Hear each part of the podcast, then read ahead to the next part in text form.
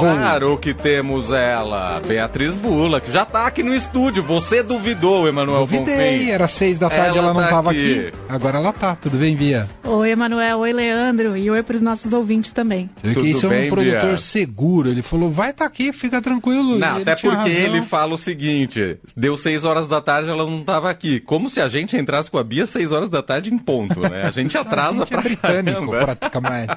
É que tem aquela coisa que quanto mais perto você tá, maior o risco de atraso, sabe? Então, Sim. quando eu tô aqui na redação, eu sei que é rapidinho de chegar, e aí, de repente, eu olho no relógio 16, 18 horas. Aí né? rola um congestionamento do elevador, né? É, é, Lady Murphy, nessa hora o elevador tá cheio. Pode acontecer isso.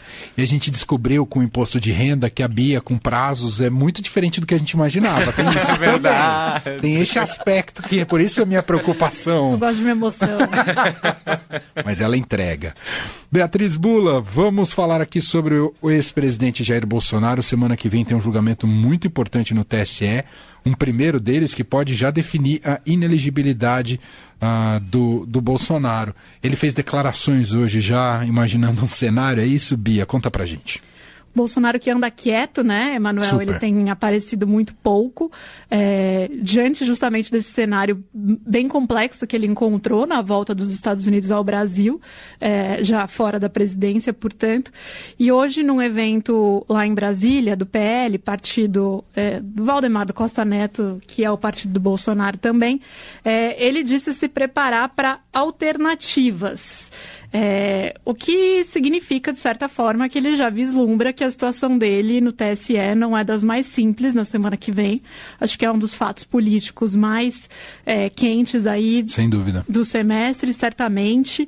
É, e, aliás, vão ser dois dias intensos em Brasília, né? E acho que importantes aí para os rumos é, do país, de uma maneira geral, porque no dia 21 é, o Senado faz a sabatina e, portanto, deve votar.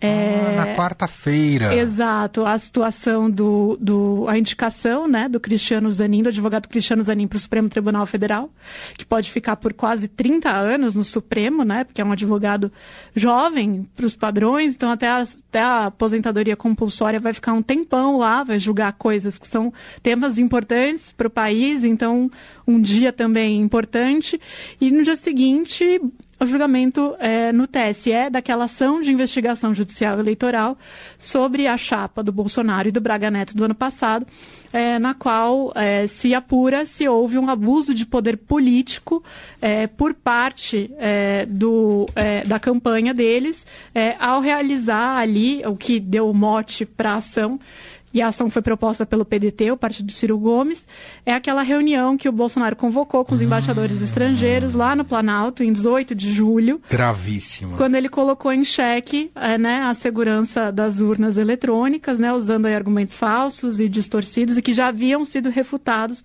eh, pelo TSE né, eh, e pelo, pelos ministros do TSE também. Em editorial, o Estadão na época chegou a dizer que era mais um crime de responsabilidade, inclusive, do Bolsonaro. E agora o que o TSE vai ter que analisar, portanto, é se, ele, se houve um abuso de poder político e um uso indevido dos meios de comunicação que seja vedado durante a campanha eleitoral.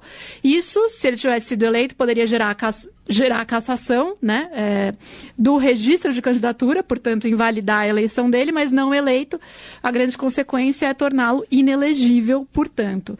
É, então, quando o Bolsonaro diz hoje que ele está se preparando para alternativas, é já vislumbrando que a vida dele não será fácil. E aí, algo é, com relação a, a algo né, que foi amplamente é, divulgado e acompanhado, não tem muita, muito o que debater do que aconteceu ali. Afinal, É ele mesmo cristalina. transmitiu. As provas né? estão todas ali. A razão é, a- eu acho que a curiosidade é como é que o TSE vai interpretar aquilo e que, que tipo de punição pode aplicar, Exato, né, se Bia? isso está previsto ou não nas possibilidades Sim. de elegibilidade, né? Enfim, acho que é- essa é a discussão que vai estar em pauta. É, mas outros, é, outros elementos foram colocados é, dentro dessa AIG, que é como a gente chama a ação de investigação judicial eleitoral, é, que é, são relacionados ao mesmo tema. Por exemplo, aquela minuta de decreto de estado de defesa que foi apreendida pela PF na casa do ex-ministro da Justiça, o Anderson Torres. Então, se entendeu que está dentro desse mesmo contexto. Então, é claro que os desdobramentos que aconteceram dali para frente, envolvendo a, o questionamento é, ao processo eleitoral, e a gente sabe muito bem quais são esses desdobramentos, a gente está assistindo todos eles a partir daí, inclusive 8 de janeiro, etc é, eles é, são levados em conta, é claro, pelos juízes, ainda que alguns não estejam incluídos ali como é, elementos a serem formalmente analisados, a gente sabe que para formar sua opinião, o juiz ele considera tudo que está ali nos autos, mas também o que ele vai percebendo com relação ao assunto.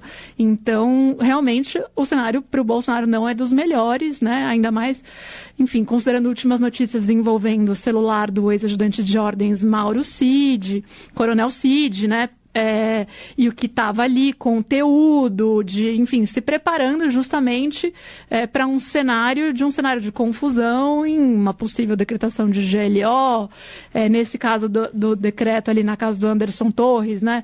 Possível decretação de um estado de defesa. Então, tudo isso vai é uma continuação, de certa maneira, daquele discurso do Bolsonaro de 18 de julho. Agora, como que, que o TSE vai enquadrar tudo isso?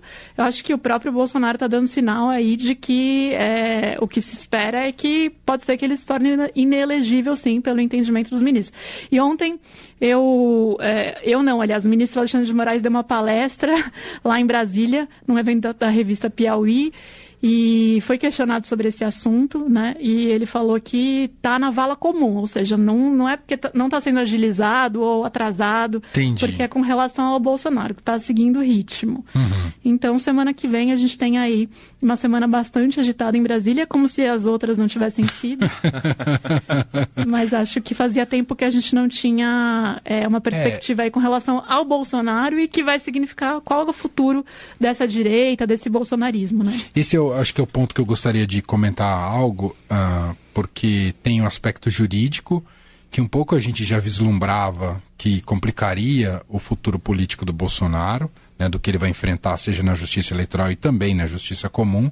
Mas a questão é que, em algum sentido, é similar ao que passa nos Estados Unidos, né, Bia? Mais um paralelo entre Trump e Bolsonaro, é entender, e que isso mexeu muito ali com o Partido Republicano e mexe até hoje, é entender essa direita continuará organizada segundo a lógica bolsonarista vai se desprender, a centro-direita será capaz de ter um protagonista. Enfim, estou colocando só as possibilidades, porque acho que não há nenhum indicativo claro de qual será, quais serão os elementos de coesão. Mas eu acho que isso vai ficar ainda mais evidente, ou se, se cobrará é, enfim, esses sinais a partir desse julgamento do TSE. Pode ser um primeiro passo para que essas toma tomadas de decisões políticas aconteçam na sequência, né, Bia? Certamente, Manuel. Acho que é difícil de vislumbrar o que acontece a partir daqui, mas o que a gente pode ter certeza é que este será um marco, né? Este julgamento. Isso. Manter o Bolsonaro com a possibilidade de ser eleito novamente ou torná-lo inelegível. Esse, esse, de fato, é um marco para como as coisas se desdobram é, na política